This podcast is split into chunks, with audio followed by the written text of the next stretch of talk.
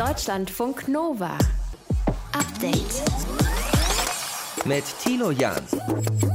Prüfen, rufen, drücken. Das sollten wir alle drauf haben. Erste Hilfe bei Herzstillstand. Und damit grüßt euch zum Update-Podcast an diesem Montag. Ja, wie wichtig das ist, haben wir am Samstag gesehen. Die Reanimation des dänischen Spielers Christian Eriksen beim EM-Spiel in Kopenhagen. Wir könnten in Deutschland jedes Jahr 10.000 Menschenleben zusätzlich retten, wenn wir das so machen würden, wie wir das da jetzt im Fernsehen gesehen haben. Professor Bernd Böttiger heute bei uns. Er ist Vorstandsvorsitzender des Deutschen Rats für Wiederbelebung und mit ihm sprechen wir heute über die lebensrettenden Sofortmaßnahmen bei Herzstillstand. CDU-Gesundheitsminister Jens Spahn, der denkt über ein Ende der Maskenpflicht nach. Karl Lauterbach von der SPD sagt, nö, erst wenn 70 Prozent der Erwachsenen vollständig gegen das Coronavirus geimpft sind. Die Maskenpflicht wird gerade diskutiert. Bei Spielen ohne dieser konsequenten Maskenpflicht finden wir deutlich mehr Infektionen nach den Spielen. Was spricht epidemiologisch dafür und was dagegen? Das besprechen wir heute. Und Israel hat eine neue Regierung seit gestern. Das ist eines der besten Gefühle, die ich in den letzten 20, 25 Jahren hatte. Endlich haben wir es geschafft. Neuer Premier nach zwölf Jahren Netanyahu ist Naftali Bennett. Was das für den israelisch-palästinensischen Konflikt bedeutet, schauen wir uns auch genauer an. Das ist euer Update an diesem Montag. Schön, dass ihr mit dabei seid. Deutschlandfunk Nova. Samstagabend, kurz vor sieben, Fußball-Europameisterschaft, Stadion Kopenhagen. Das ist die Reaktion der Fans, nachdem der dänische Spieler Christian Eriksen, wie man jetzt weiß, einen Herzstillstand erlitten hat. Gibt eine große Welle an Anteilnahme. Nach diesen bangen Minuten der Wiederbelebung und dem Transport dann ins nahegelegene Krankenhaus kam die Nachricht, Christian Eriksens Zustand sei stabil. Heute nochmal das Update vom dänischen Mannschaftsarzt. Sein Zustand ist stabil und okay. Er war in Kontakt mit seinen Mitspielern während des Tages, aber er muss zur Beobachtung und für weitere Tests noch noch im Krankenhaus bleiben. Aber die Tests, die wir gemacht haben, waren in Ordnung. Er hat also Glück gehabt, dass so schnell und so geistesgegenwärtig professionelle Hilfe da war. Im Alltag sieht das oft anders aus. Wie oft solche Situationen vorkommen und warum das Herz stehen bleibt, darüber spreche ich jetzt mit Professor Bernd Böttiger, Direktor der Klinik für Anästhesiologie und operative Intensivmedizin an der Universitätsklinik Köln, Vorstandsvorsitzender des Deutschen Rates für Wiederbelebung ist er auch. Schönen guten Tag, Herr Böttiger. Hallo, Herr Jan. Plötzlicher Herzstillstand. Wie oft passiert sowas bei jüngeren Menschen? Eriksen ist ja 29 Jahre alt. Also in Deutschland passiert das mindestens 70.000 Mal pro Jahr, also 70.000 Mal pro Jahr, jeden Tag, zwei bis 300 Mal. Das, was wir da im Fernsehen gesehen haben, ähm, wahrscheinlich sogar häufiger. Das ist mindestens die Zahl, wo der Rettungsdienst dann alarmiert wird und hinfährt. Mhm. Dass es jüngere Menschen betrifft, ist zum Glück ähm, eher selten. Das mittlere Alter liegt bei 65 Jahren, sind ja auch eigentlich noch jüngere Menschen, sage ich mal. Die Hälfte davon der Betroffenen ist noch im erwerbsfähigen Alter. Männer sind häufiger betroffen als Frauen, zwei Drittel Männer, wie das ja immer noch so ist bei Herz-Kreislauf-Erkrankungen. Mhm. Was glauben Sie, wie vielen Menschen könnte mit der richtigen, mit der schnellen Hilfe geholfen werden in Deutschland? Ja, wir haben es ja alle gesehen. Man fällt um, wenn das Herz nicht mehr schlägt. Das geht ganz schnell. Man wird bewusstlos innerhalb von 10 bis 15 Sekunden, weil das Gehirn so viel Sauerstoff braucht, dass es sofort die Funktion einstellt, wenn das Herz nicht mehr schlägt. Mhm. Und das Gehirn fängt nach drei bis fünf Minuten an zu sterben. Der Rettungsdienst in Deutschland braucht im Median neun Minuten. Das heißt, er kommt eigentlich immer zu spät oder meistens zu spät, auch wenn wir einen tollen Rettungsdienst haben. Deswegen muss man die Zeit überbrücken, bis der Rettungsdienst kommt mit der sogenannten Herzdruckmassage. Unser Motto ist prüfen, rufen, drücken, also prüfen auf Lebenszeichen, wenn einer nicht reagiert und nicht normal atmet, rufen 112 und dann die Herzdruckmassage. Zwischen den beiden Brustwarzen fünf bis sechs Zentimeter tief mit ausgestreckten Armen drücken, entlasten, drücken, entlasten. Nach dem Song Staying Alive zum Beispiel oder anderen, Radetzky-Marsch kann man nehmen, 100 mhm. bis 120 Mal pro Minute drücken, entlasten, nicht aufhören, bis der Notarzt kommt, am besten sich nach zwei Minuten abwechseln lassen. Das führt dazu, dass das Blut wieder zum Gehirn fließt und dass das Gehirn nicht stirbt. Bitte nicht wegrennen und einen Defi holen. Der Defi nutzt nur bei wenigen Menschen zusätzlich und da sollte man warten, bis andere, die jetzt nicht für die Herzdruckmassage erforderlich sind, so ein Gerät bringen. Wir könnten in Deutschland jedes Jahr 10.000 Menschenleben zusätzlich retten, jedes Jahr 10.000 Menschenleben zusätzlich, wenn wir das so machen würden, wie wir das da jetzt im Fernsehen gesehen haben. Andere Länder sind da schon viel besser, da sind viel mehr Laien bereit und in der Lage, Wiederbelebungsmaßnahmen durchzuführen. Bleiben wir mal ganz kurz bei der Ursache. Der Grund bei Eriksen ist ja noch nicht final gefunden. Was sind denn die häufigsten Ursachen für einen Herzstillstand? Mittleres Alter 65 Jahre. Dann ist die häufigste Ursache ein, ein Herzinfarkt oder eine schwere Herzrhythmusstörung. Es können auch manchmal andere Krankheiten sein, äh, also angeborene Krankheiten auch, die allerdings in der Regel eher jüngere Menschen betreffen. Auch Sportler sind zum Glück extrem selten, aber doch typischerweise immer mal wieder betroffen. Hauptursache bei Leistungssportlern ist eine vorhergehende Entzündung äh, des Herzmuskels oder der Herzkranzgefäße manchmal auch angeborene Anomalien im sogenannten Erregungsleitungssystem des Herzens, das für die regelmäßige Herzschlagfolge verantwortlich ist.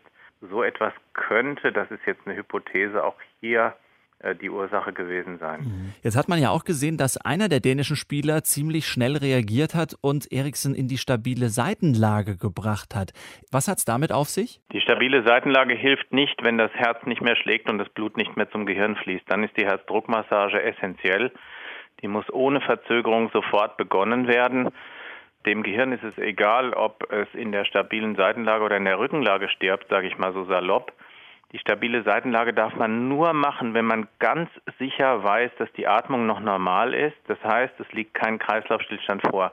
Wenn man das nicht ganz, ganz sicher sagen kann, auf dem Rücken liegen lassen, Herzdruckmassage. Das hat man ja dann zum Glück bei diesem Fußballspieler auch gemacht. Und deswegen hat er auch so gut überlebt, weil sofort damit begonnen wurde sagt Professor Bernd Böttiger, Direktor der Klinik für Anästhesiologie und operative Intensivmedizin der Universitätsklinik Köln. Er ist auch Vorstandsvorsitzender des Deutschen Rats für Wiederbelebung. Deutschlandfunk Nova. Update. Wir reden über die Maske. Die Maske, das wissen wir, die Pflicht dazu ist ja eine sehr günstige Maßnahme, die Verbreitung des Coronavirus zu bekämpfen. Jetzt fallen die Inzidenzen und für einige Politikerinnen und Politiker soll auch bald die Maske fallen. Die Maskenpflicht muss weg. Sie ist nicht mehr zu begründen. Sie ist der sichtbarste Ausdruck für den Ausnahmezustand. Der ist jetzt zu beenden. Beatrix von Storch von der AfD sagt das so, aber auch die FDP fordert ein Ende der Maskenpflicht. Mintu Tran aus unserem Team hat sich es genauer angeschaut, die Diskussion. Ja, jetzt, wo die Maske noch auf ist und die Temperaturen hoch sind und die Inzidenzen aber fallen, könnte man ja auch sagen, weg damit. Ne? Ja, zumindest draußen. Das sagen auch viele Aerosolforscher. Also die Ansteckung, vor allem wenn man draußen ist, ist wirklich gering. Die Aerosole können sich eben dann in der Luft verteilen. Und selbst bei Umarmungen ist die Ansteckungsgefahr dann nicht so groß. Das sagt zum Beispiel auch Aerosolforscher Gerhard Scheuch im WDR. Trotzdem gibt es ja auch immer wieder Diskussionen über Maskenpflicht und Menschenmengen draußen. In den vergangenen Wochen zum Beispiel. Du erinnerst dich bestimmt, als die Ausgangssperren gefallen sind in mhm. vielen deutschen Städten. Da haben wir auch immer wieder über Partys draußen gesprochen und über Menschen, Menschen, die dicht gedrängt draußen stehen und draußen gefeiert haben, ohne Abstand und ohne Maske. In Hamburg und Stuttgart haben die Polizei ja damals auch äh, diese ganzen Partys aufgelöst. Und der Aerosolforscher Christoph Asbach, mit dem ich gesprochen habe, der ist sich nicht sicher, ob das die beste Maßnahme ist. Ja, also was, was, draußen natürlich immer noch herrscht, das ist eine zumindest theoretische Gefahr, dass man sich direkt infiziert. Und gerade wenn viele Leute über einen langen Zeitraum sehr dicht zusammenstehen, dann ist dieses Risiko durchaus gegeben. Nichtsdestotrotz, wenn man diese Veranstaltung draußen auflöst und das dazu führt, dass die gleichen Personen dann im Innenraum irgendwo weitermachen, weil es dort nicht kontrolliert werden kann, ist es sicherlich ungleich gefährlicher. Also Asbach ist dafür, die Maskenpflicht zumindest draußen aufzuheben. In Innenräumen würde er das jetzt nicht so generell hm, empfehlen. Lass mal Reality-Check machen. Wie sieht es bei Großveranstaltungen aus? Wir sehen ja gerade, die Fußball-Europameisterschaft läuft ja hier und da auch schon wieder mit Zuschauerinnen und Zuschauern auf den Rängen. Konzerte, Partys will man ja auch wieder ohne Maske erleben. Ist das eine gute Idee oder wären das tendenziell potenzielle Superspreading-Events? Ja, tatsächlich gab es vor wenigen Tagen eine Studie dazu vom Leibniz-Institut für Wirtschaftsforschung. Die haben sich die ersten zwei Spieltage der vergangenen Bundesliga-Saison angeschaut und festgestellt, also da waren ja auch schon ZuschauerInnen auf den Rängen teilweise und vor allem in der ersten Liga, da gab es wirklich auch mehr Infektionen, vor allem nach Erstligaspielen. Da gab es durchschnittlich danach 0,6 Infektionen mehr pro Tag pro 100.000 Einwohner. Dadurch sind damals also die Infektionsraten bis zu 8 Prozent gestiegen. Also es gab gab damals auch unterschiedliche Maskenpflichten in den Stadien. Manchmal musstest du da immer die Maske auflassen, auch auf dem Platz. Und bei anderen Spielen konnte man die Maske zumindest auf den Ringen absetzen. Und äh, da hat man schon einen Unterschied feststellen können, sagt Philipp Breidenbach, der ist einer der Studienautoren. Und was wir da finden, ist bei Spielen ohne dieser konsequenten Maskenpflicht, finden wir deutlich mehr Infektionen nach den Spielen. Wenn es so eine konsequente Maskenpflicht gab, also auch an meinem Sitzplatz während des gesamten Spiels muss ich eine Maske tragen, dann finden wir keinen Anstieg der Infektionen. Im Fußballstadion haben also Masken schon einen Unterschied gemacht und zu weniger Infektionen beigetragen, wenn die wirklich immer auf waren, auch auf den Rängen. Christoph Asbach, der Aerosolforscher, sagt trotzdem, es haben sich ja jetzt auch einige Dinge geändert. So ähm, im Gegensatz zu der Zeit, äh, als noch das erste und das zweite Bundesligaspiel war. Es werden mehr Leute getestet zum Beispiel. Deswegen kann man sagen, eine Maskenpflicht immer im Freien, das muss nicht sein.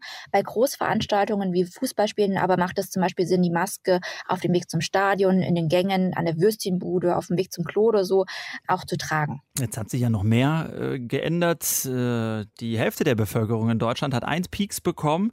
Einmal diese von Johnson Johnson rausgerechnet. Äh, ein Viertel ist schon ganz geimpft. Irgendwann wird diese Pandemie ja zwangsläufig, und das ist gut so, endemisch werden. Und wir werden mit Corona so umgehen wie vielleicht mit einer Grippewelle.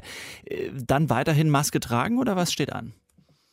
Also ich persönlich, ich kenne die Maske ja auch aus Urlauben mit meiner Familie in Vietnam. Mhm. Und da habe ich mir auch schon früher immer gedacht, ne, boah, so eine Maske im Winter, wenn alle in der Bahn rumhusten und rumniesen, ist eigentlich gar keine so schlechte Idee. Und ich persönlich werde sie für solche Fälle zum Beispiel auch weiterhin after Corona anziehen. Und da bin ich nicht alleine. Auch dem Aerosolforscher Christoph Asbach geht es so. Denn man muss nur bedenken, dass also auch die Grippewelle uns jedes Jahr volkswirtschaftlich Milliarden kostet. Und äh, wenn man nur einen Teil dieser Grippefälle dadurch verhindern kann, dann ist es direkt ein immenser volkswirtschaftlicher Nutzen, den wir davon haben werden. Und ich gehe sehr stark davon aus, dass neben dem privaten Nutzen, den man hat, weil man eben halt weniger krank wird, das dazu führt, dass also Masken, aber ich glaube auch das Lüften wird äh, sicherlich verstärkt durchgeführt werden in Zukunft. Ähm, da bin ich von überzeugt, dass das sich auch über die Corona-Pandemie hinaus noch andauern wird. Ja, das sind ja so Erkenntnisse zu Aerosolen und Lufthygiene, die man in Ostasien eben schon sehr lange hatte. Und das schwappt jetzt eben alles durch die Corona-Pandemie auch zu uns rüber und wird auch bleiben, denke ich. Maskenpflicht abschaffen im Freien, in den Innenräumen, wie viel Sinn das macht. Darüber haben wir gesprochen. Mintu Tran aus unserem Team hat dieses Pro und Contra für euch zusammengestellt. Deutschlandfunk Nova. Update. Im Moment ist ja gerade Gipfelzeit. Am Wochenende, da hatten wir den G7-Gipfel in Cornwall. Heute geht es schon weiter mit dem nächsten, nämlich dem NATO-Gipfel. Und US-Präsident Joe Biden ist da auch mit dabei. We have Russia that is not acting in a way that is consistent with what we had hoped and uh, as well as China. Ja, es wird vor allem um China gehen, um Russland natürlich auch, aber China hat militärisch ziemlich aufgerüstet in den vergangenen Jahren und deshalb sagt die NATO, darüber sollten wir reden, wir sollten da vorbereitet sein. Das lassen wir uns einordnen an dieser Stelle von einer Expertin auf diesem Gebiet, nämlich Claudia Major. Sie forscht bei der Stiftung Wissenschaft und Politik mit dem Schwerpunkt Sicherheits- und Verteidigungspolitik. Schönen guten Abend, Frau Major. Schönen guten Abend. Was kritisiert die NATO an China? Ja, die NATO sieht es kritisch, dass China zunehmend die Weltordnung mitgestalten will, aber dabei andere Ziele als viele Europäer und die USA verfolgen. Beispielsweise eher so ein politisch autoritäres System und dabei auch die Regeln in Frage stellt, die Europa wichtig sind. Das ist aber auch äh, wichtig zu unterscheiden. Es geht jetzt bei der NATO nicht darum, dass sie nach China will, also sozusagen geografisch sich nach China verlagert, mhm. sondern es geht darum, mitzubekommen, dass China in Europa schon sehr aktiv ist und deshalb die Europäer überlegen müssen, was sie machen. Angesichts der Aufrüstung, angesichts dessen, dass China beispielsweise Häfen kauft oder in die digitalen Infrastrukturen investiert, teilweise wirtschaftlichen Druck und politischen Druck und Desinformation ausübt. Und da müssen die Europäer überlegen, wie sie sich dazu verhalten und was sie da machen wollen. Hm, NATO-Generalsekretär Stoltenberg, der hat ja gesagt, dass er China weder als Feind noch als Gegner sehe und äh, man sei auch weit davon entfernt, einen kalten Krieg zum Beispiel zwischen der NATO und China äh, wieder aufzubauen. Das klingt natürlich diplomatisch, aber was hat denn die NATO überhaupt für Möglichkeiten, Stärke oder Entschlossenheit gegenüber China zu zeigen? Naja, der NATO-Generalsekretär kann nur das sagen, auf das sich alle 30 Mitgliedstaaten geeinigt haben. Der ist der Vertreter der Mitgliedstaaten. Und wir können uns vorstellen, dass Einigung unter 30 Staaten, die alle ihre eigenen Interessen haben, nicht so einfach ist. Mit Blick auf China heißt es in der Analyse, dass China eine systemische Herausforderung ist, also unser System politisch, militärisch, wirtschaftlich in Frage stellt, äh, von autoritären Regimen bis Eingriff in Menschenrechte und so. Da sind sich alle einig. Also in der Analyse sind sich die NATO-Staaten einig. Mhm. Die Frage ist, was machen wir da? Und da wollen die USA beispielsweise eine deutlich klarere Kritik, aber die Europäer zögern so ein bisschen. Die wollen nicht ganz so konfrontativ sein, unter anderem, weil sehr viele europäische Staaten, auch Deutschland, sehr enge Handelsbeziehungen zu China unterhalten die sie nicht unbedingt äh, riskieren wollen. Mhm. Sie sagen auch, wir brauchen China als Kooperationspartner beim Klimaschutz, sonst geht es nicht voran. Die Mittel- und Osteuropäer haben so ein bisschen Sorge, wenn die NATO zu sehr nach China schielt, dass sie darüber Russland vergisst. Das heißt, Einigkeit an Analyse, aber was man dann macht, das ist unter 30 deutlich schwieriger, da eine Einigung zu finden. Das hört sich jetzt auch nicht äh, so an, als ob man da irgendwie eine Linie findet, wenn die einzelnen Nationen, die da vertreten sind in der NATO, ja schon so unterschiedlich im Umgang mit China ankommen, oder? Naja, es ist schon mal ein wichtiger Punkt, dass China in dem Kommuniqué auftaucht und dass sich alle Staaten einig sind, wir müssen wachsam bleiben mhm. bei den Investitionen, bei Technologien, bei dem, was China in kritischen Infrastrukturen wie Häfen macht oder in dem 5G-Netz. Gleichzeitig ist aber auch wichtig zu unterstreichen, es geht momentan primär nicht um militärische Maßnahmen, sondern um die Wahrnehmung, dass China schon in Europa ist und Einfluss nimmt und man als NATO oder dass die NATO-Staaten darauf reagieren. Hm. Was können sie machen? Sie können zum Beispiel kritische Infrastrukturen wie Häfen überwachen. Sie können als NATO-Staaten aufpassen, dass die Kommunikationsnetze, die man im Krisenfall brauchen würde, nicht von China kontrolliert werden. Sie können, also die Europäer, die NATO-Staaten können auch in neue Technologien investieren und sicherstellen, dass sie im Wettbewerb gegen China mithalten können. Sie können ihre Resilienz verbessern. Das heißt, dass die NATO-Staaten bei Desinformationskampagnen oder bei Cyberangriffen weniger empfänglich sind. Das heißt, man kann sehr viel machen und es geht im ersten Schritt nicht um große militärische Aktionen, sondern um eine Bewusstseinswerdung hm. und um viele, viele kleine Maßnahmen. Interessiert China das? Mal so, mal so provo provokant gefragt. China, China interessiert das sehr wohl und sie schauen sehr wohl auf den NATO-Gipfel und auch, ob die europäischen Staaten gemeinsam auftreten oder ob sich da möglicherweise einen Keil in die NATO treiben lässt. Hm. Und das ist ein ganz wichtiges Element. Die NATO ist nur stark, wenn alle 30 NATO-Staaten geschlossen auftreten. Denn die Idee von so einem Verteidigungsbündnis ist ja zu sagen, wenn einer angegriffen wird, stehen wir alle gemeinsam zusammen und verteidigen den. Mhm. Wenn es den leisesten Zweifel gibt, na, die haben sich zerstritten, wie es damals unter Trump war, na, die ziehen nicht an einem Strang, dann ist diese gesamte Verteidigungsleistung, das Verteidigungsversprechen in Frage gestellt. Mhm. Deswegen ist es so wichtig, dass die NATO sich jetzt auch in dem Kommuniqué auf eine sozusagen Linie auf China geeinigt hat, selbst wenn nicht alle damit glücklich sind, aber es gibt zumindest einen gemeinsamen Standpunkt und ein gemeinsames Bekenntnis.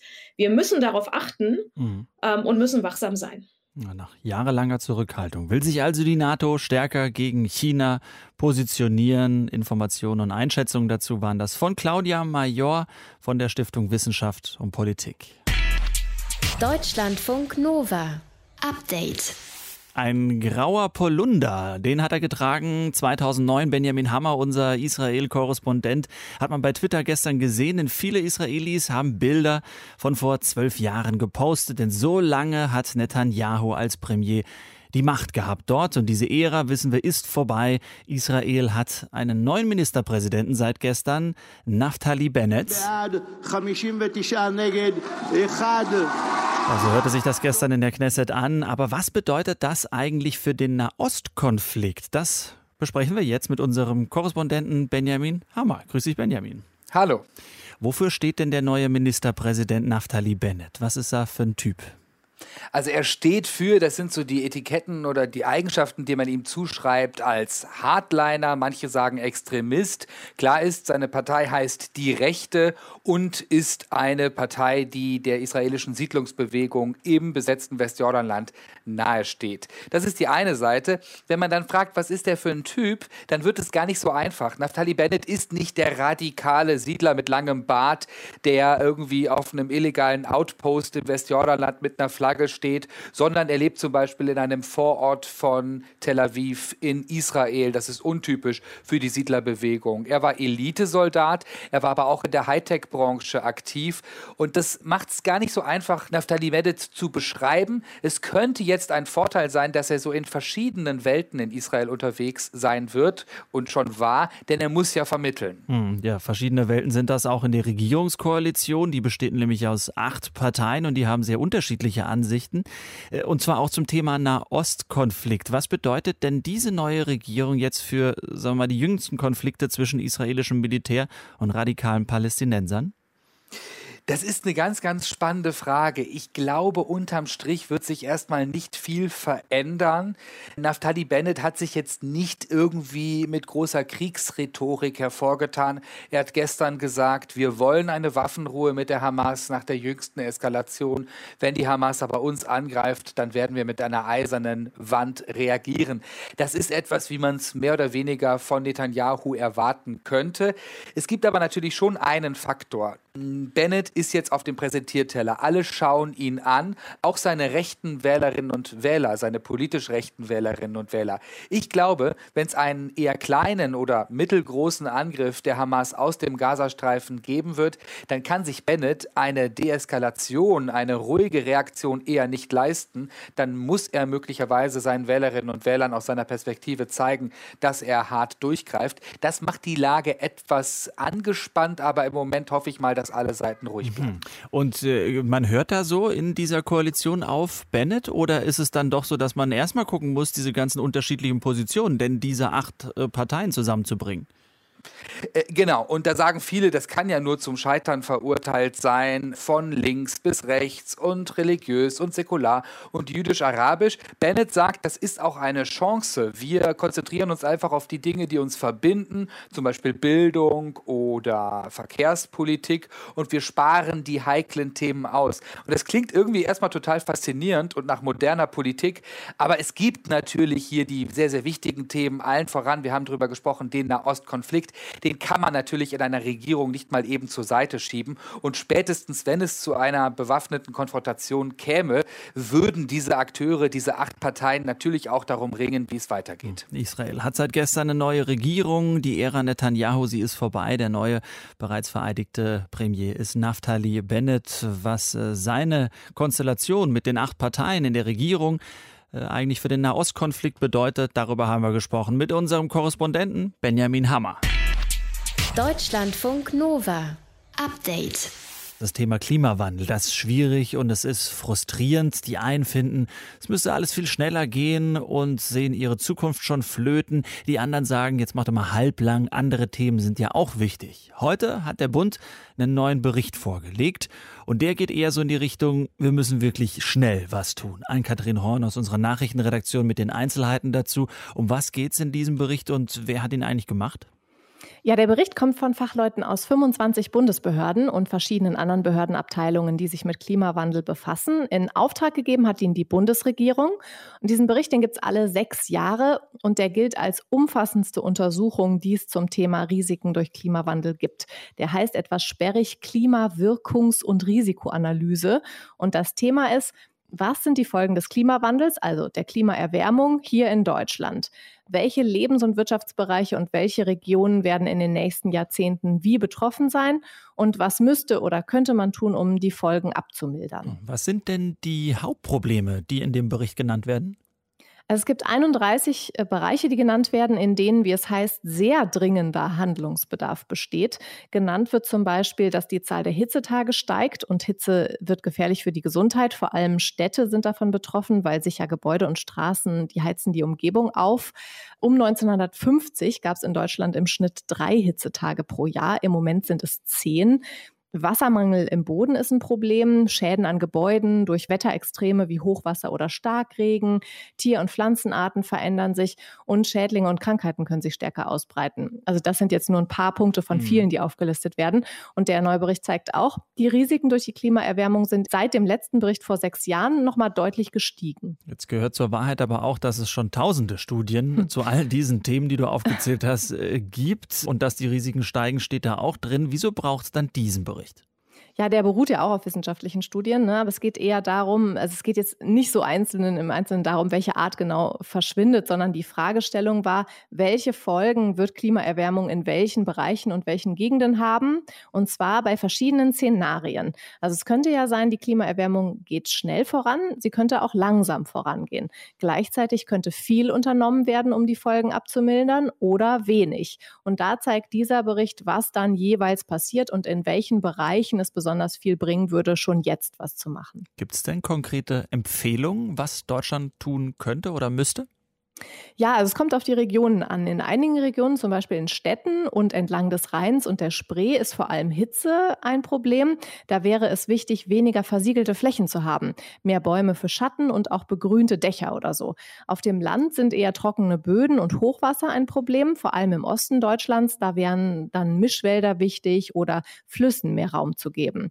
Und einige dieser Dinge sollten laut dem Bericht schnell in Angriff genommen werden, denn jetzt mal als Beispiel, bis ein Baum groß geworden geworden ist und Schatten spendet, dauert es ja ein paar Jahre. Absolut. Das heißt aber, dieser Bericht ist kein Appell, das Klima zu schützen, sondern geht es eher darum, was machen wir, wenn es eh zu spät ist? Nee, der Bericht zeigt ganz klar, wenn die Welt gemeinsam schnell sehr viel tun würde gegen die Klimaerwärmung und die Temperaturen weniger stark steigen, dann wären die Risiken hier für uns in Deutschland deutlich geringer. Während wenn die Temperaturen stark steigen, wird es immer teurer, was zu tun oder man kann auch irgendwann zum Teil vielleicht gar nichts mehr tun. Und der Bericht zeigt auch, dass bestimmte Branchen auch selbst vorsorgen können. Landwirte sollten Böden nicht übernutzen und es sollte weniger Monokulturen auf Feldern und in Wäldern geben. Trotzdem ist das ja alles schon sehr allgemein gehalten, oder? Das klingt jetzt ja nicht so, als ob äh, sich da morgen viel ändert. Oder will die Bundesregierung vielleicht da jetzt konkret drauf reagieren? Also zumindest das Bundesumweltministerium will konkret was tun. Ab Juli soll es eine Beratungsstelle für Kommunen geben. Die können da fragen, was speziell in ihrer Region getan werden sollte. Und der Bericht soll auch die Grundlage dafür sein, für welche Art von Klimaschutz und welche Art von Risikovorkehrung Steuergeld ausgegeben werden soll. Der Bund hat eine Analyse gemacht, dazu welche Risiken es durch die Klimaerwärmung gibt. Das ist sozusagen die Datengrundlage, die man da jetzt hat. Informationen und Einzelheiten aus unserer Nachrichtenredaktion von Ann-Kathrin Horn. Deutschlandfunk Nova. Update. Jetzt stellt euch mal vor, ihr taucht gerade im Meer und dann passiert das. I just felt did I just get eaten by a white shark and, and then I said no, I don't feel any teeth. And I said, Oh my God, I'm in the mouth of a whale. This is how you're going to go, Michael.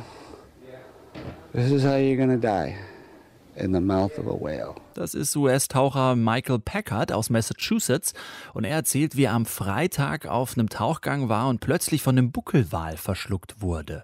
Er spürte diesen enormen Stoß und plötzlich wurde alles dunkel um ihn herum. Unfassbar. Jetzt war er im Maul und ist dann aber wieder ausgespuckt worden. Was macht man in solchen Situationen? Sprechen wir darüber mit dem Experten für Meeressäuger aus dem Deutschen Meeresmuseum Stralsund, Dr. Michael Däne. Herr Däne, wie oft kommt es denn vor, dass Menschen von einem Wal verschluckt werden? Also das ist schon extrem selten und dass es wirklich passiert, dass jetzt ein Mensch abgeschluckt wird durch den Wal. Also eigentlich gibt es dafür keinen wirklichen Nachweis. Es gibt ein bisschen Geschichten sozusagen aus dem Walfang, dass zum Beispiel jemand über Bord gespült wurde und danach von einem Wal verschluckt wurde und dann hat man den gefangen und hat denjenigen aus dem Magen wieder befreit. Mhm. Aber die Wahrscheinlichkeit dafür, dass das wirklich wahr ist, ist extrem gering. Der Schlund von einem Wal ist sehr, sehr klein oder kleiner als zumindest der normale Mensch. Pottwale schlucken, indem sie den, ihre Beute sozusagen einsaugen. Da könnte das vielleicht noch gerade so passieren. Und es ist ja berichtet, dass zumindest Autoteile zum Beispiel in Pottwalen gefunden wurden. Also da wäre es noch möglich hm. vielleicht, aber bei anderen Wahlen ist das schwierig, sich das vorzustellen. Wahrscheinlich haben die Menschen das verwechselt damit, dass sie im Maul waren dann wurde es dunkel. Äh, der Taucher in den USA hat das ja so geschildert, dass es plötzlich dunkel war um ihn herum. Wo ist er denn da genau gelandet? Na, im Prinzip im Maul. Er ist ja jetzt bei einem Buckelwal sozusagen im Maul gewesen. Das funktioniert bei einem Pottwal nicht. Aber im Prinzip kann man sich das so vorstellen, dass ja oben am Gaumen hängen da die Barten herunter, die genutzt werden, um die Beute zu filtrieren. Und wenn der Wal dann das Maul zuklappt sozusagen, dann schließen sich diese Barten um den Menschen herum. Das kann mal passieren. Ist aber immer noch besser, als wenn der Mensch dann sozusagen am Unterkiefer oder zwischen Unterkiefer und Oberkiefer eingeklemmt werden würde. Denn da werden enorme Kräfte freigesetzt und das ist sicherlich nicht ganz ungefährlich. Macht es denn einen Unterschied, von was für einem Wal man verschluckt wird? Also Pottwale sind Zahnwale, die machen dieses Suction Feeding sozusagen, dass sie die Beute richtig einsaugen. Es ist aber so, dass die auch Zähne haben und theoretisch ihre Beute kurz mal zwischendurch festhalten. Wenn man von einem Killerwal angegriffen werden würde, was auch extrem selten ist und eigentlich also wirklich sehr selten passiert, es passiert nur, dass ein Killerwal sozusagen in die Beine zwickt und jemanden runterzieht. Das kann passieren. Der würde aber dann tatsächlich anders angreifen, wenn er es auch wirklich auf den Menschen abgesehen hätte. Mhm. Was aber, wie gesagt, fast nie passiert. Und dann gibt es Blauwale, Buckelwale, die äh, zu den Bartenwalen gehören. Und da wird es eher so sein, dass man sich im Maul sozusagen maximal aufhält. Und es kommt auch vor, dass so ein Buckelwal zum Beispiel mal ein Kanu zum Kentern bringt, aber wie gesagt, aggressiv sind die mhm. Tiere normalerweise nicht. Der Taucher aus Massachusetts wurde dann äh, wieder ausgespuckt und anscheinend hat er keine größeren Verletzungen. Kann man sagen, er hat einfach Glück gehabt? Es ist passiert tatsächlich bei solchen Zwischenfällen fast nie irgendwie was Größeres. Es hat irgendwas damit zu tun, dass für die Wale das ja auch erstmal ein Fremdkörper ist und den sie auch irgendwo erstmal einsortieren müssen. Und wahrscheinlich haben sie es tatsächlich einfach verwechselt, dass da irgendwas war, was sie ganz spannend fanden, aber dann im Maul fanden sie es doch nicht gut und dementsprechend spucken sie es dann wieder aus. Mhm. Also ich würde sagen, es ist der Normalfall, dass da tatsächlich wenig passiert. Dr. Michael Däne, Experte für Meeressäuger aus dem Deutschen Meeresmuseum Stralsund. Danke für die Infos. Ich danke Ihnen. Deutschlandfunk Nova. Update. Montag bis Freitag, immer zwischen 18 und 20 Uhr. Mehr auf deutschlandfunknova.de.